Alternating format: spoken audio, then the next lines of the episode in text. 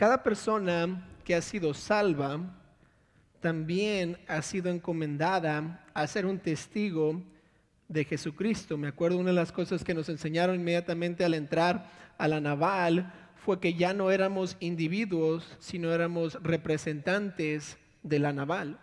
Cada cosa que hacíamos fuera de la base con ropa de, civil, de todas maneras iban a ser o decir una persona de la naval hizo aquella cosa. Y una de las ah, cosas difíciles de entender cuando uno tiene 18 años es que ya no está solamente representándose a sí mismo, sino también a la organización a la que pertenece. Ah, y en el cristianismo no es diferente. Cuando uno acepta a Cristo y Cristo ahora es su Señor, su Salvador, ahora se hace un representante de Cristo y es enviado o tiene una tarea de ser embajador del cristianismo o de Jesucristo mismo. Pablo es uno de los, eh, es un ejemplo para todos los cristianos. En Hechos capítulo 7 la Biblia nos dice Ah, y nos presenta a Pablo como a Saulo de Tarso. Y Saulo de Tarso está ahí a los pies de un hombre que está siendo apedreado, Esteban, y está cuidando las, los sacos y las ah, chamarras, podemos decirlo así, de los que están apedreando a Esteban. En el capítulo 9 de Hechos vemos cómo es que él es salvo y cómo es que Pablo ahora está, recibió a Cristo como su Salvador. Ya para el capítulo 13 del libro de Hechos, él ya está trabajando en la iglesia de Antioquía y es enviado a comenzar iglesias en todo el mundo, específicamente a los pueblos gentiles. Y uno se pregunta, pues, ¿qué es un gentil? En la Biblia, específicamente en el Nuevo Testamento, hay una distinción entre un judío ah, y otra persona que no es judío. Y la persona que no es un judío se le llama gentil o griego. Y Pablo era, fue encomendado específicamente para predicar el Evangelio a todos los gentiles. Usted y yo somos, eh, estamos bajo la categoría de gentiles. Pablo era un judío de nacimiento, él era un judío de la tribu de Benjamín. Yo creo que el apóstol Pablo es el mejor ejemplo humano para la vida de cualquier cristiano. Obviamente, Jesucristo es nuestra meta. Dios nos ha llamado a ser más como Cristo. Por eso nos llamamos cristianos o mini cristos, porque la meta de cada cristiano es ser más como Cristo cada día, eh, mejorar un poco, cambiar aquí, hacer una decisión allá, para que un día seamos como Cristo. Sin embargo, la mayoría de nosotros nos podemos relacionar con Pablo y nos podemos decir, él fue humano como, como yo también fui humano. Y diríamos algo así, yo quiero seguir el ejemplo de un cristiano como Pablo. Pablo tuvo un pasado horrible. Él ah, se dedicaba a matar cristianos. Él, creía de todo corazón que los cristianos eran personas que estaban desobedeciendo la ley y estaba en la mente de Pablo, él estaba cumpliendo con el juicio correcto al matar y encarcelar cristianos. Él tenía permiso de hacerlo, a él no lo ponían en la cárcel por ser, ah, por ser homicida, él solo tenía permiso de todos y podía y hacerlo. Cuando él se convirtió, perdón, y aceptó a Cristo como su Salvador, los otros cristianos obviamente no le creyeron. Ah, ellos pensaban que estaba tratando de, estafarlos, ¿verdad? Haciendo trampas para transearlos para que eh, pudiera ir, agarrarlos y encarcelarlos. En Hechos 9:26 dice, cuando llegó a Jerusalén, trataba de juntarse con los discípulos, pero todos le tenían miedo. ¿Por qué? Porque no creyendo que fuese discípulo. Él tenía un tiempo muy difícil tratando de juntarse con otros discípulos. Pero ya para el capítulo 13 de Hechos, Pablo eh, era reconocido como uno de los líderes de la iglesia y ya habían pasado más o menos unos 14 años desde que se había ah, convertido al Señor. En Hechos capítulo 13, Dios manda a que separen a Bernabé y a Saulo para que vayan y edifiquen iglesias. Hechos 13, 2 dice, ministrando estos al Señor y ayunando, dijo el Espíritu Santo, apartadme a Bernabé y a Saulo para la obra que los he llamado. Entonces, habiendo ayunado y orado, les impusieron las manos y los despidieron. Pablo ahí fue encomendado a, ir a, edificar iglesias específicamente a los pueblos gentiles.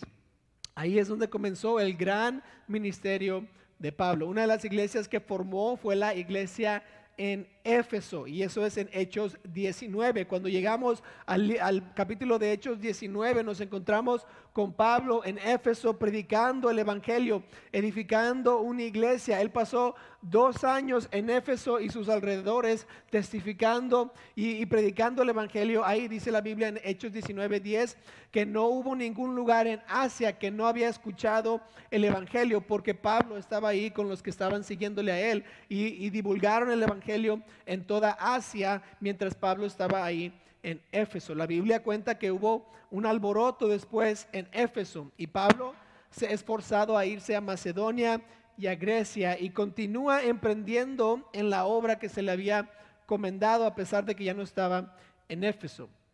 Años después, Pablo escribe esta carta que estamos leyendo a los, a los, a los cristianos, a la iglesia que había edificado allá en Éfeso. En el capítulo 1 les explica cómo es que ellos son aceptados en el Señor, que no es por quienes son ellos, sino por lo que Cristo hizo en la cruz por ellos. Y ellos deben de sentirse que son parte de una familia porque Cristo les salvó y les perdonó sus pecados. En el capítulo 2 les explica cómo es que ellos han sido cambiados y cómo es que su vida debe cambiar día tras día para que, uh, para que sean más como Cristo y que porque son salvos deben de juntarse como judíos y gentiles. No debe haber una distinción entre los judíos y gentiles porque todos somos hijos de Dios y hemos sido cambiados. Ya no tenemos una división, sino que somos una familia bajo Cristo. Y entonces llegamos al capítulo 3 y Pablo como que toma, toma ah, una vuelta, ¿verdad? Hace un, turno, hace un torno y empieza a hablar de cómo es que es su ministerio, Pablo. Y les empieza a explicar específicamente el ministerio que tiene con los gentiles y les explica que él fue enviado, él fue mandado a hacer exactamente lo que estaba haciendo. Ahora, igual que el apóstol Pablo, todos los cristianos, cristianos hemos sido enviados, hemos sido encomendados por el Señor. Cuando uno acepta al Señor Jesús como su Salvador, el Señor nos envía a que seamos luz y sal a este mundo, a que seamos los mensajeros de Él, que seamos sus embajadores. Mateo 5:14 dice, vosotros sois la luz del mundo. Hablando de los que están siguiendo a Cristo, que somos nosotros. Mateo 5:13, vosotros sois la sal de la tierra, pero si, si la sal se desvaneciere, ¿con qué será salada?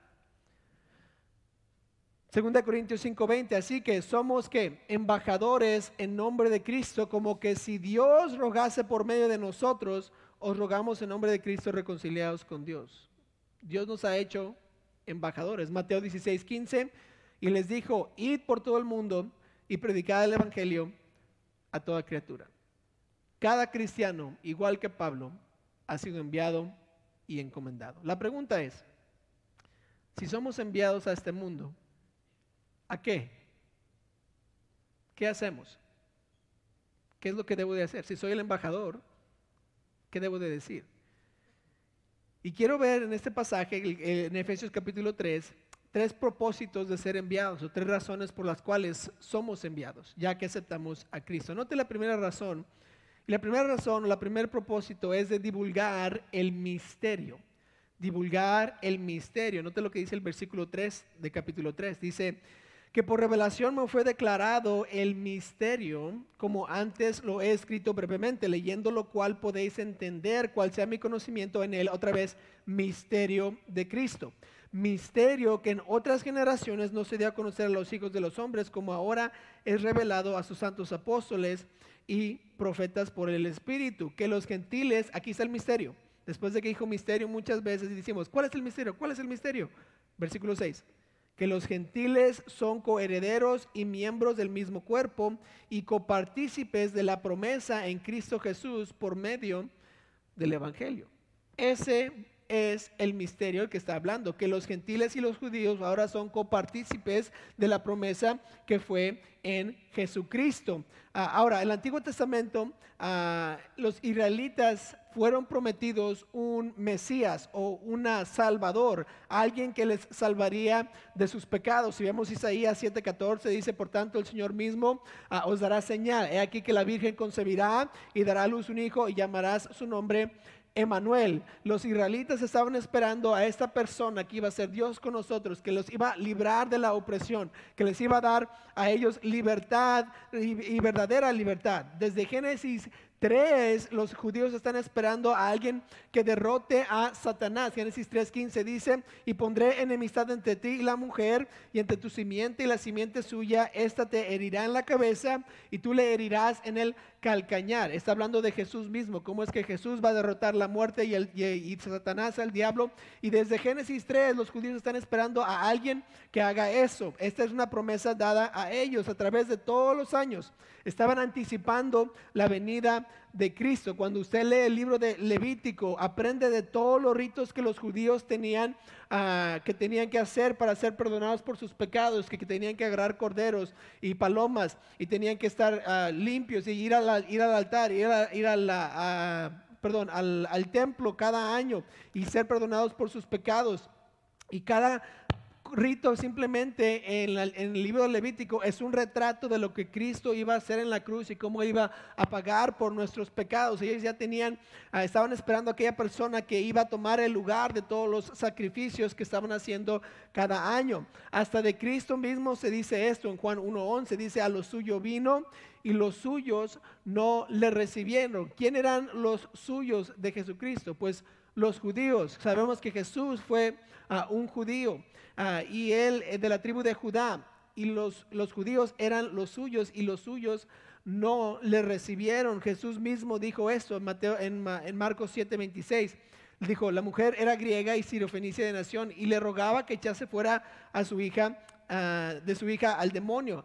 Pero Jesús le dijo, no te deja primero que se sacien que los hijos, porque no están bien tomar el pan de los hijos y escucharlo, echarlo a los perrillos. A esta persona gentil o griega, Jesús le dice, no puedo, no puedo este, hacer este milagro porque yo estoy aquí para quién? Para los suyos. ¿Quién eran los suyos? Los judíos. Él era la promesa que los judíos estaban esperando. Ahora, antes de que se comenzara a predicar a los gentiles, ¿se acuerdan de esta historia? Pedro tuvo que Ah, tuvo una visión en Hechos capítulo 10, antes de que él fuera con Cornelio, y en esta visión un manto baja con todo tipo de animales, y el Señor le dice, mata y come. ¿Y qué dice Pedro, si se acuerdan? ¿Qué dice? No puedo, ¿por qué? Porque los animales son inmundos. Y pasa esta visión tres veces. Al final de la visión, ¿verdad? Pedro dice, oh, ya creo que ya entiendo lo que estás diciendo, Dios. Dice en, en Hechos 10, 28, dice, y les dijo, vosotros sabéis cuán abominable es para un varón judío juntarse o acercarse a un extranjero. Extranjero es otra palabra para personas que no eran judíos. Pero a mí me ha mostrado Dios, note, que ningún hombre, que a ningún hombre llame común o inmundo. Pedro les estaba diciendo a estos judíos, a estos gentiles, perdón, antes de que les predicara el Evangelio, que para él era algo abominable hacer lo que estaba haciendo. Pero Dios le había dicho, en una, por medio de una visión que ya no eran solo para los judíos, que los gentiles también podían ser salvos, podían aceptar a Cristo. Este era el gran misterio que Pablo le está diciendo aquí. Hechos 10:34 dice Pedro esto, dice entonces Pedro abriendo la boca dijo, en verdad comprendo que, que dice, Dios no hace acepción de personas. Pedro reconoció que Dios le estaba abriendo la puerta a todo el mundo para que fuera salvo y en la mente de Pedro él tenía que deshacerse de que la promesa es solo para los judíos, la promesa es solo para los judíos, sino es para todo el mundo y por eso este era gran misterio para ellos. ¿Cómo es que toda, en todo el Antiguo Testamento los judíos estaban esperando a su Salvador, pero se dan cuenta que el Salvador no era solamente para los judíos, sino para todo el mundo? Romanos 1.16, no me avergüenzo del Evangelio porque es poder de Dios para salvación a todo aquel que cree, note al judío primeramente y también al griego o al gentil, a otras personas. El Evangelio es para todos. Uno de los propósitos de ser enviado es para divulgar que Cristo había, que ha venido por todo el mundo y no solo para los judíos o para los escogidos. Dios no hace acepción de personas. En otras palabras, él no excluye a nadie. Todos están bienvenidos a su mesa. Muchos piensan que Jesús solo vino para salvar a escogidos o a ciertas personas, o que Dios solo le ofrece salvación a aquellos que se lo merecen. ¿No ha pensado usted eso? Tal vez antes de ser salvo pensaba, ¿cómo es que Dios me va a salvar a mí? ¿Cómo es que Él puede eh, verme a mí como un tan, pecador como soy yo y decir, ¿sabes qué? Él puede ser salvo. Y a veces pensamos que Dios tal vez no acepta a todos, pero la verdad es que Él no hace acepción de personas, sino quiere que todos sean salvos. Y como cristianos, nosotros somos enviados a decirle a quién? A todos, a divulgar este gran misterio, que Dios ama a todos y que Dios acepta a todos.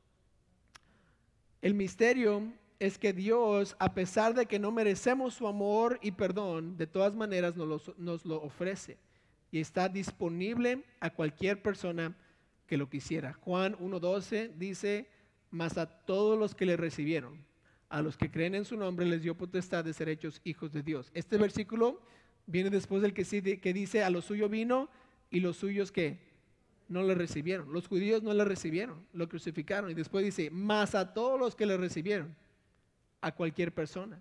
Juan 3:16, porque de tal manera amó Dios al mundo, que ha dado a su Hijo unigénito, para que todo aquel que en él cree no se pierda, mas tenga vida eterna. Dios envió a Jesucristo para todos, no solo para los judíos. Los judíos recibieron la promesa, pero Cristo vino por todo el mundo. Juan 1 Juan 2:2 y él hablando de Cristo es la propiciación por nuestros pecados y no solamente por los nuestros, sino por los pecados también por los de todo el que el mundo.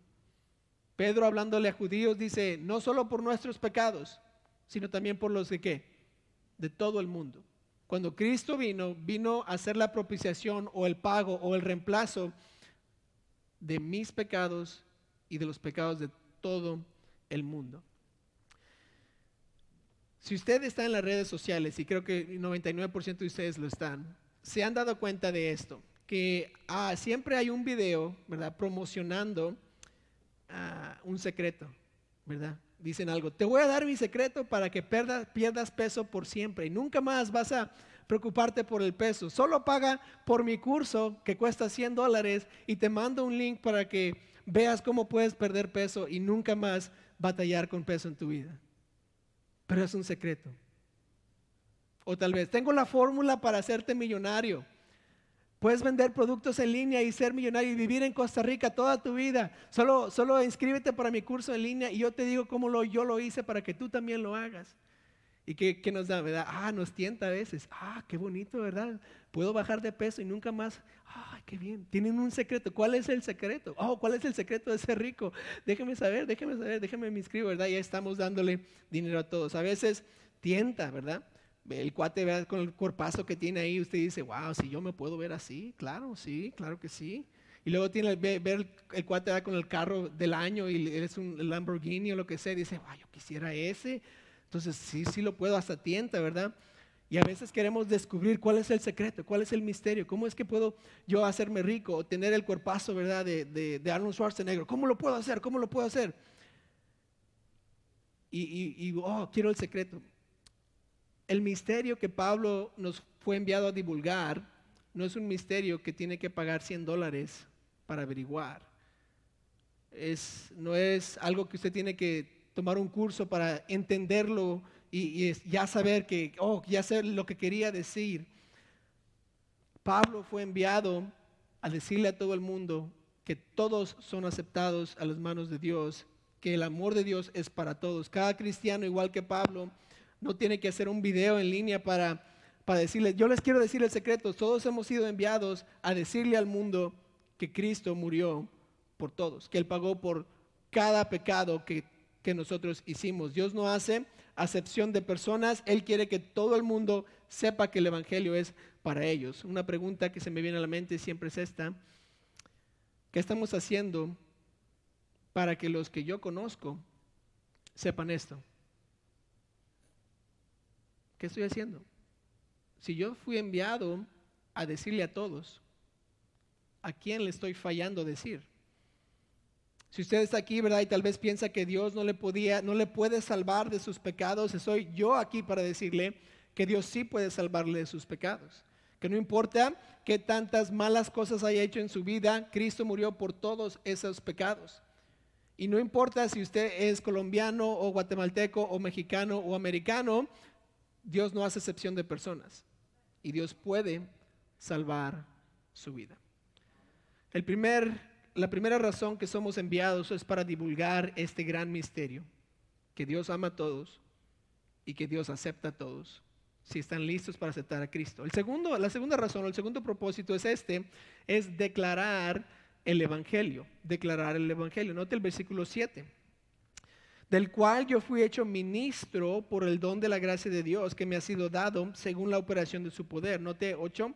A mí, que soy menos que el más pequeño de todos los santos, me fue dada esta gracia, note, de anunciar entre los gentiles el evangelio de las inescrutables riquezas de Cristo. Si Pablo fue mandado a declarar o anunciar el evangelio, la pregunta que se viene a la mente es, pues, ¿qué es el evangelio?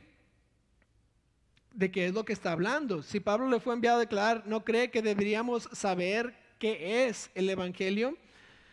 Y en otro pasaje, en 1 Corintios 15, a Pablo describe exactamente lo que es el Evangelio. Ahora, en este pasaje, él no le explica a los, a los de Éfeso qué es el Evangelio, porque ya se los había explicado en el capítulo 1, en el capítulo 2, pero se resume mejor en 1 Corintios 15, 1 al 4. Ve aquí la pantalla, mira lo que dice, qué es el Evangelio. Dice, además os declaro, hermanos, el Evangelio que os he predicado, el cual también recibisteis, en el cual también perseveráis, por lo cual asimismo, si retenéis la palabra que os ha sido predicada, sois salvos si no creísteis en vano. Note el versículo 3.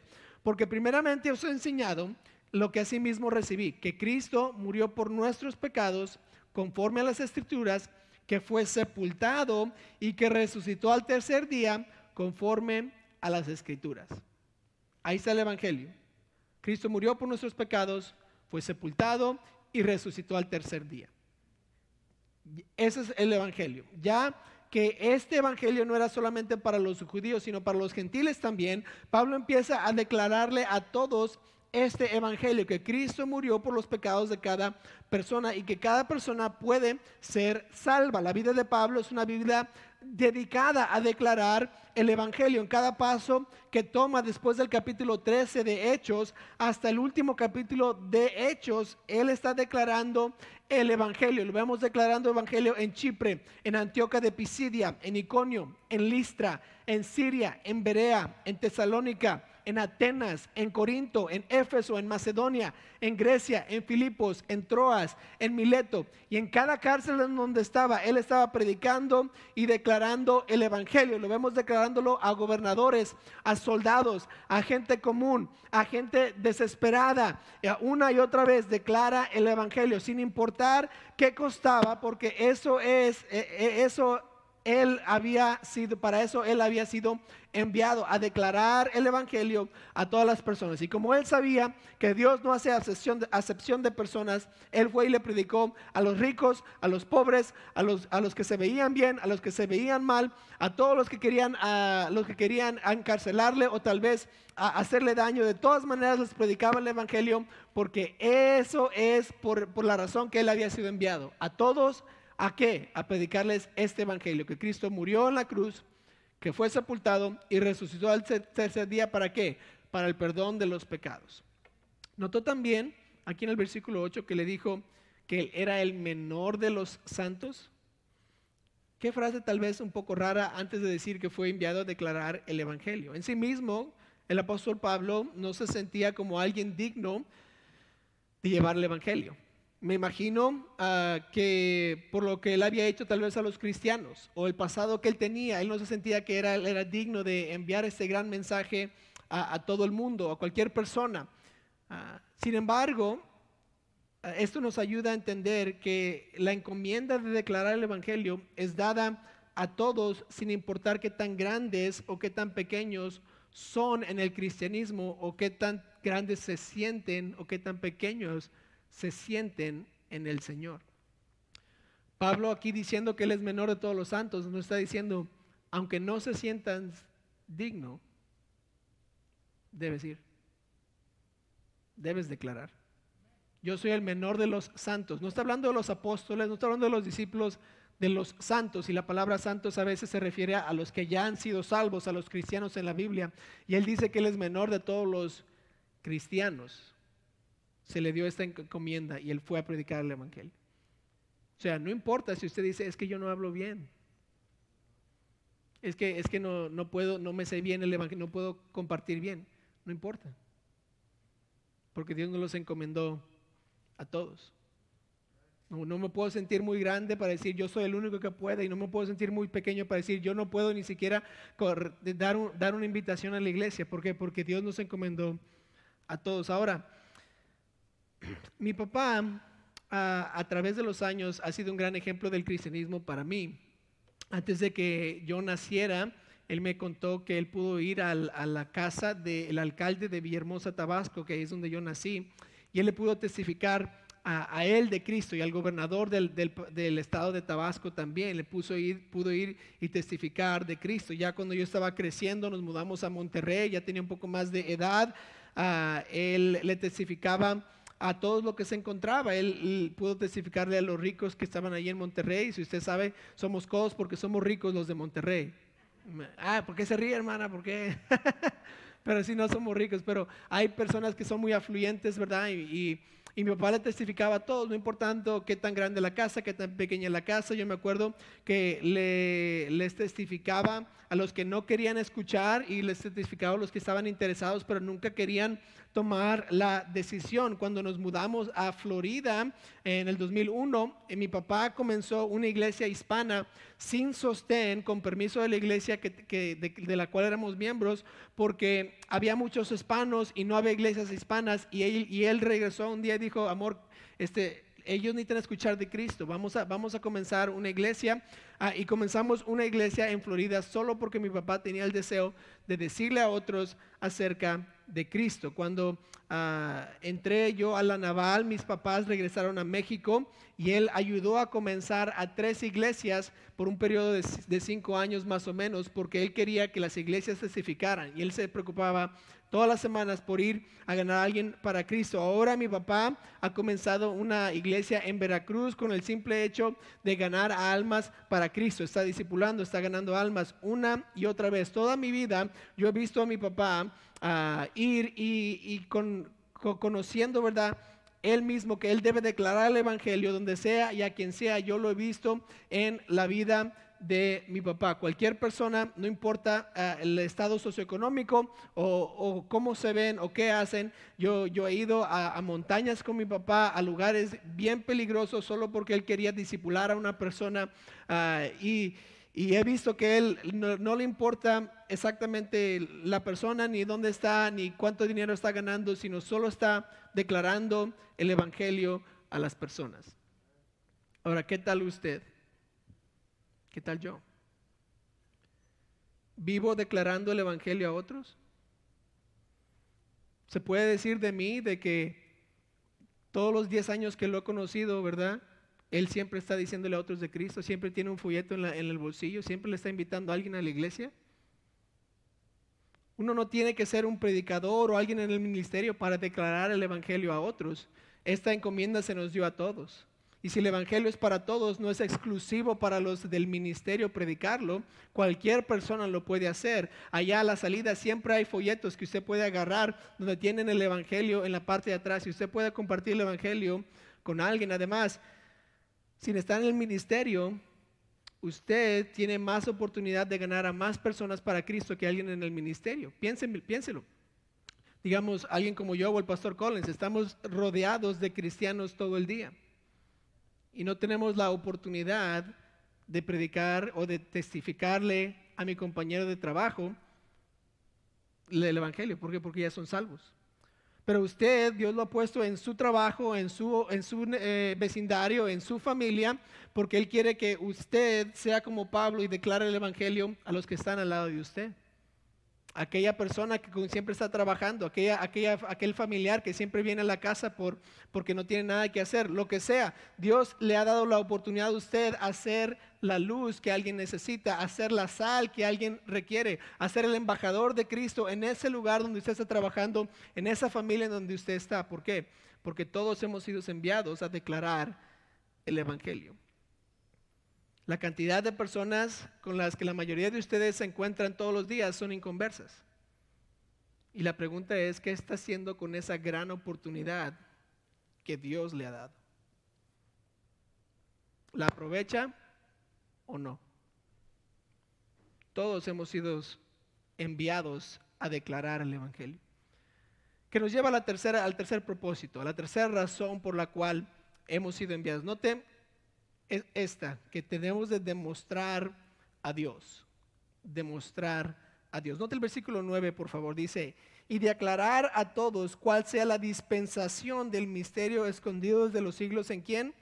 En Dios que creó todas las cosas, para que la multiforme sabiduría de Dios no te sea ahora dada a conocer por medio de la iglesia a los principados y potestades en lugares celestiales. ¿Notó? Que al final de cuentas queremos declarar el Evangelio, queremos divulgar el misterio. ¿Por qué? Porque queremos demostrar a Dios a este mundo.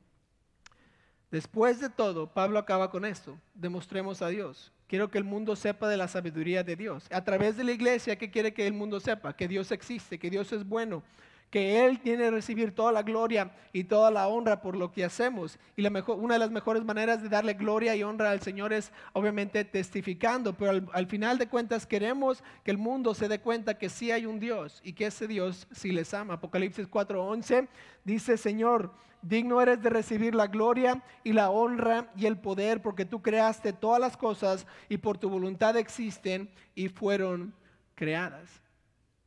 Dios quiere que el mundo sepa que Él existe. Y hacemos lo que hacemos para demostrarle al mundo que sí hay un Dios. Jesucristo mismo dijo esto en Juan 10:30, yo y el Padre uno somos. Jesús no solo vino para pagar por nuestros pecados, sino para demostrarle al mundo que Dios sí existe. Juan 14, 6 dije yo, y Jesús les dijo, yo soy el camino y la verdad y la vida. Nadie viene al quién, al Padre, sino por mí. La manera de conocer a Dios es a través de Jesucristo, pero al final de cuentas queremos que sí conozcan a Dios. A través de Jesucristo, por medio de Jesucristo. Dice, si me conocéis, también a mi Padre conoceréis y desde ahora le conocéis y le habéis visto. El propósito siempre es Dios. Al final de cuentas es para darle honra y gloria a Dios y demostrar que Dios existe. El, propósito mayor de todos siempre es glorificar a Dios el Padre. Aún Jesús mismo vino a hacer lo que el Padre le pidió hacer aquí en la tierra. Jesús sí es nuestro Señor, pero Jesús bajó a esta tierra para cumplir con la voluntad de quién? De Dios, Dios el Padre. Note Juan 5:30 dice, no puedo yo hacer nada por mí mismo, este, este, es Jesús hablando, según oigo, así juzgo, y mi juicio es justo, porque no busco mi voluntad, sino la voluntad del que me envió, la del Padre. Jesús mismo nos dice, cuando estuvo aquí en la tierra, vengo a que la gente conozca también al Padre, a Dios. Al fin del discurso, Pablo aquí quiere que todos sepan, Dios existe, Dios es bueno. Quieres que todos sean salvos. En el Antiguo Testamento hay muchas cosas que a veces tal vez no tienen sentido y uno las lee y nada más sigue, sigue leyendo, ¿verdad? porque bueno, pues no lo entendí, tal vez lo entiendo más tarde. Ah, y hay muchas cosas que tienen solo un propósito, y ese propósito es que el pueblo de Israel y el mundo sepa que Él es el único Dios. Si usted lee el Antiguo Testamento va, a encontrar la frase para que sepan que yo soy Jehová, para que sepan que yo soy Jehová, para que sepan que yo soy Jehová. Una y otra vez. Y tenemos, digamos, ahora tomamos el ejemplo de los egipcios, cuando uh, Moisés va a Egipto y los va a sacar y, y, Dios le está dando a Moisés las razones por las cuales va a hacer lo que va a hacer. Note lo que dice uh, Éxodo 7:15, y sabrán los egipcios que yo soy Jehová cuando extienda mi mano sobre Egipto y saque a los hijos de Israel de medio de ellos. ¿Cuál era el propósito grande de Dios a hacer todas estas, estas plagas en Egipto? Para que los egipcios sepan que yo soy Jehová o que yo soy Dios. Note lo que sigue, note el próximo versículo que tengo aquí en la pantalla, Éxodo 14, 4 dice, y yo endureceré el corazón de Faraón para que lo siga, y seré glorificado en Faraón y en todo su ejército, y sabrán los egipcios que, que yo soy Jehová. ¿Por qué hizo Dios lo que hizo? Para que ellos supieran que Él es Dios, que Él es poderoso. Note, É- Éxodo 14, 18. Una vez más, y sabrán los egipcios que yo soy Jehová cuando me glorifiquen en Faraón. Una y otra vez se encuentra la frase en el Antiguo Testamento, para que sepan que yo soy Jehová, para que sepan que yo soy Jehová, para que sepan que yo soy Jehová. En todo lo que hacemos en el Antiguo Testamento, en el Nuevo Testamento, en nuestras vidas, la razón que existimos es para que todo el mundo sepa que hay un Dios. Yo soy la luz del mundo y yo hago buenas obras para qué? Para que glorifiquen a quién? Al Padre que está en los cielos, no para que me vean a mí. La razón que yo existo aquí en esta tierra es para que cuando yo haga algo, yo pueda decir, esto lo hice para que Dios sea glorificado y magnificado en mi vida, para que el mundo conozca que sí hay un Dios y que ese Dios sí les ama. La pregunta que viene entonces, ¿para qué vive usted? ¿Está viviendo para agarrar más dinero? está viviendo solo para eh, este, este, tener sus placeres, ¿verdad? Y sentirse bonito todos los días. O está viviendo para glorificar a Dios en su vida, para demostrar al mundo que sí hay un Dios. Cualquier cosa que hacemos demuestra si creemos que hay un Dios o que no hay un Dios. La pregunta es, ¿está demostrando usted a Dios al mundo con lo que está haciendo hoy? Si alguien le vería, diría, wow, eres diferente. ¿Qué es lo diferente en tu vida? Oh, es que yo soy cristiano y Dios es mi Dios. Pero ese es el propósito, uno de los propósitos de ser enviados. Porque Dios quiere que el mundo sepa que sí hay un Dios. Pero depende de nosotros que ellos sepan. No depende de nadie más. Dios no va a usar ángeles, Dios no va a usar rocas, Dios no va a usar nada más que a usted y a mí. Por eso yo voy a declarar el Evangelio, porque cuando les predico al mundo que Cristo les ama, que Él murió por ellos, les estoy de- declarando a ellos que sí hay un Dios que les ama y que pueden ser salvos. Si usted está aquí el día de hoy y no ha aceptado a Cristo como su Salvador, todavía está en sus pecados, ¿sabe qué? Dios le ama. Dios envió a Cristo para que usted, ah, para que Él muriera, perdón, para pagar por nuestros pecados y para que usted le aceptara a Él y así tuviera un hogar eterno en el cielo. Y usted hoy lo va a poder aceptar si es que quiere.